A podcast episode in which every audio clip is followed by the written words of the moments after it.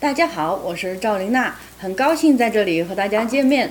今天我们要分享的是如何来鉴定和田玉的一些经验，欢迎大家加我多交流。首先，我们从感官上来做一个初步的判定，油性和温润度是和田玉的一个重要鉴别的特征。一般来说，真的和田玉是都具有这两个特征的。